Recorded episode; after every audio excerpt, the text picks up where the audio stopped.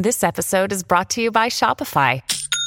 Forget the frustration of picking commerce platforms when you switch your business to Shopify, the global commerce platform that supercharges your selling wherever you sell. With Shopify, you'll harness the same intuitive features, trusted apps, and powerful analytics used by the world's leading brands. Sign up today for your $1 per month trial period at shopify.com slash tech, all lowercase. That's shopify.com slash tech.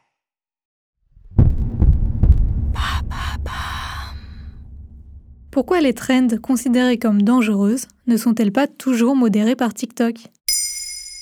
Merci d'avoir posé la question.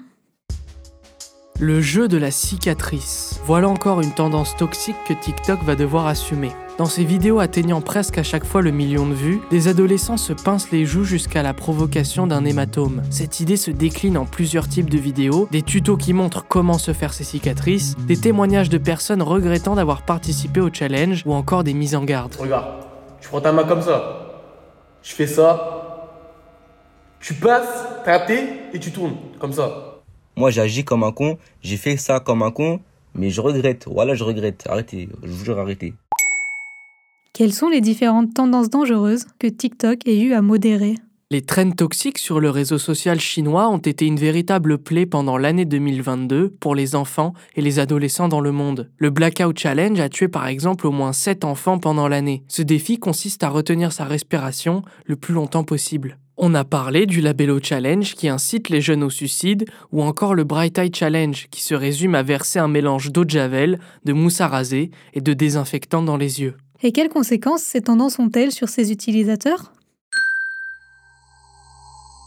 Il faut d'abord rappeler que l'immense majorité des tendances sur TikTok sont inoffensives selon l'application. En effet, une étude réalisée par la plateforme en fin d'année 2021 montre que seulement 3% des trends sont considérées comme extrêmement dangereuses. Le problème, c'est que dans cette même étude, 32% des adolescents interrogés déclarent avoir été exposés à ce contenu toxique. TikTok a du mal à prévenir ce public de son algorithme qui l'emprisonne dans un seul type de vidéo. Et sa viralité pousse les utilisateurs à en créer toujours plus. De plus, l'exposition à ce genre d'images laisse des séquelles indéniables sur la santé mentale des jeunes adolescents. Selon ce même rapport, deux tiers des personnes interrogées se disent affectées par les contenus parlant de la mort ou de l'automutilation, en sachant que ces sujets composent la quasi-totalité des challenges considérés comme dangereux par les utilisateurs de TikTok. Mais comment la plateforme parvient-elle à modérer ces contenus? De manière générale, TikTok ne cherche pas à comprendre et active la suppression de toutes les vidéos signalées ayant un lien de près ou de loin avec la traîne dangereuse. Mais là où l'application a le plus de mal, c'est bien dans la modération de son algorithme. Il suffit de taper marque sur la joue ou cicatrice sur le visage dans la barre de recherche et les vidéos du jeu de la cicatrice s'enchaînent. Et ce, malgré le centre de sécurité mis en place par la plateforme en 2021 au sujet des vidéos à caractère dangereuse. En effet, une section dédiée au challenge a été ouverte pour contrer ces dérives afin de réguler ce contenu, sans succès dans les faits. TikTok sera entendu par le Sénat français en ce début d'année 2023 pour qu'il réponde à ce manque de protection. Le régulateur de l'Internet français, l'ARCEP, peut alors mettre la pression sur l'application. Et cela peut même aller jusqu'à une menace de fermeture de la plateforme en France, comme c'est le cas aux États-Unis. Voilà pourquoi les trends TikTok considérées comme dangereuses sont si mal modérées.